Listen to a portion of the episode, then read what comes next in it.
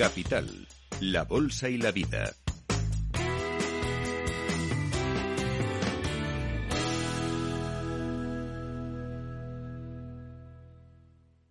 Es momento de mirar a los mercados financieros. Lo vamos a hacer con Lorenzo González, director de ventas institucionales de Nordea. Lorenzo, gracias por atender la llamada de Capital Radio. ¿Qué tal?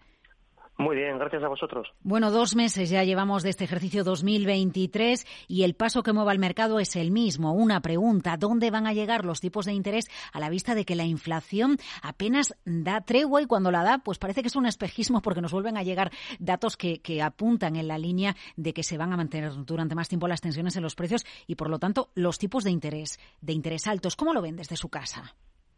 Nosotros, en primer lugar, como casa, no tenemos una visión unificada porque queremos que cada una de las estrategias que gestionamos no dependan de una visión generalista. Podríamos decir que si no se alinea con los mercados, pues afecta a todos los fondos. Pero si tenemos que coger el mayor consenso de lo que serían nuestros gestores de renta fija y mirando un poco las circunstancias macroeconómicas, en primer lugar vemos que es verdad que la inflación está corrigiendo.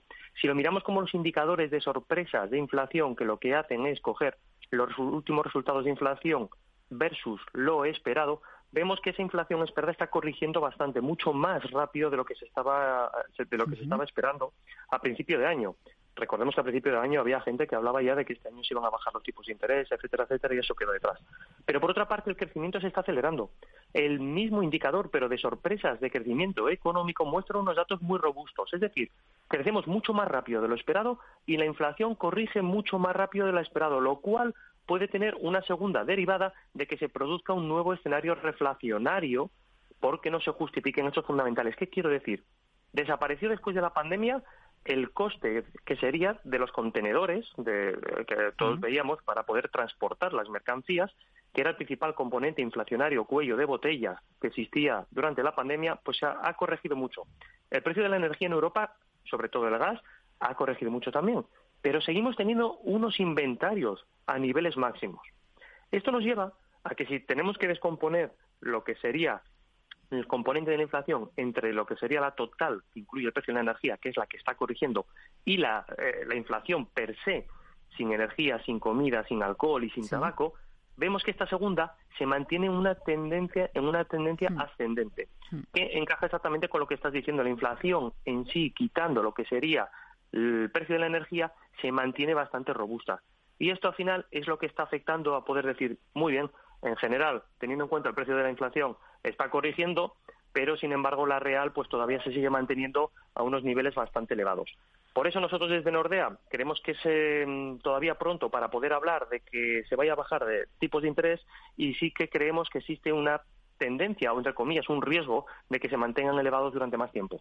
Eh, ¿Va a seguir siendo la renta fija porque este contexto, el que ha provocado, lo que ha provocado este contexto ha sido más inflación, mayores tipos de interés y un atractivo brutal eh, eh, en, en los productos de renta fija? ¿Qué escenario más probable puede desencadenarse de ahora en adelante a lo largo de los próximos meses en estos activos? Pues el escenario que está poniendo en precio ahora mismo los mercados es el de una recesión, pero una recesión en este sentido leve.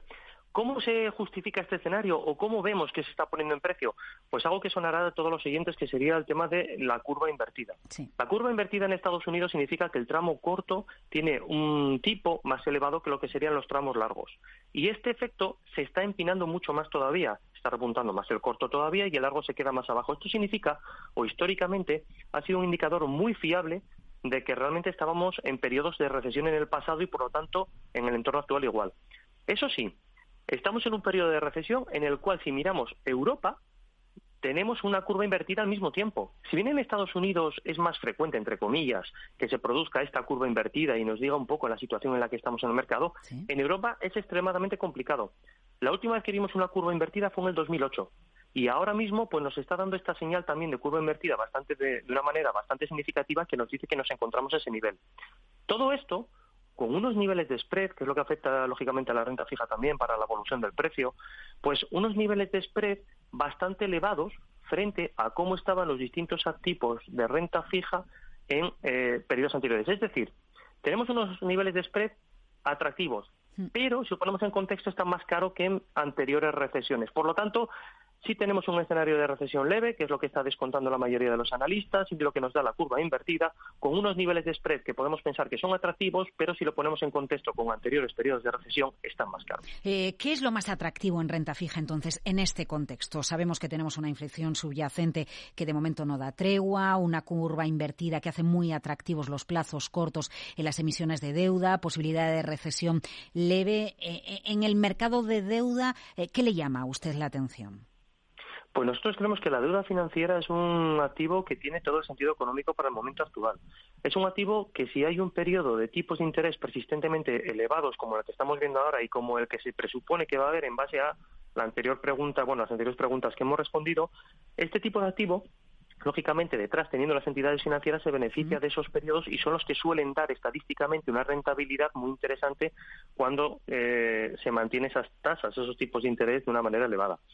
Al mismo tiempo, si hablamos de un escenario de recesión, hay que tener en cuenta que se va a poner en precio un incremento de los default o tasas de impago de los emisores. Y en ese sentido, la deuda financiera estamos viendo que los test de estrés que se van a hacer, por ejemplo, en este verano son mucho más robustos que en el pasado y que eh, las entidades gozan de una calidad eh, y de unas perspectivas para poder pasar esos test de estrés bastante exhaustivos eh, de una manera mejor que otros tipos de activos de renta fija. Y en tercer lugar, que es que lo que estoy mencionando continuamente, eh, los bancos perciben o se perciben con un nivel de riesgo extremadamente bajo. Los niveles del 2023 que estamos afrontando no tienen nada que ver con los de la crisis financiera del 2008, que fue un escenario extremo en el cual se vieron afectados, sino que es un activo que realmente goza de mucha salud y que realmente pues nos va a dar, podríamos decir, esa estabilidad desde el punto de vista de los impagos. Es decir, en la deuda financiera encontramos una relación rentabilidad-riesgo que puede ser adecuada para determinados perfiles. Totalmente. Pero claro, ahí sí que entra, eh, hay que saber elegir qué tipo de instrumento nos gustaría tener. Nosotros, por ejemplo, en Nordea tenemos una estrategia que se llama Nordea European Financial Debt Fund, que es eh, un fondo que en primer lugar lo que queremos es tener, sí, deuda financiera, por supuesto, pero lo que queremos tener es una deuda financiera que tenga un grado de inversión bastante elevado.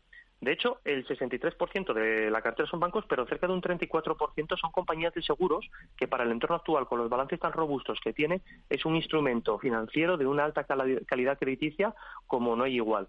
También si se gestiona bien, da una rentabilidad de riesgo superior al high yield eh, o los bonos de alto rendimiento, que hay mucha gente que está esperando el momento de entrada para este tipo de activos más cíclicos, pues la deuda financiera históricamente bien gestionada da una rentabilidad de riesgo bastante superior. Y todo ello, como decía, con un grado de inversión de la cartera bastante elevado.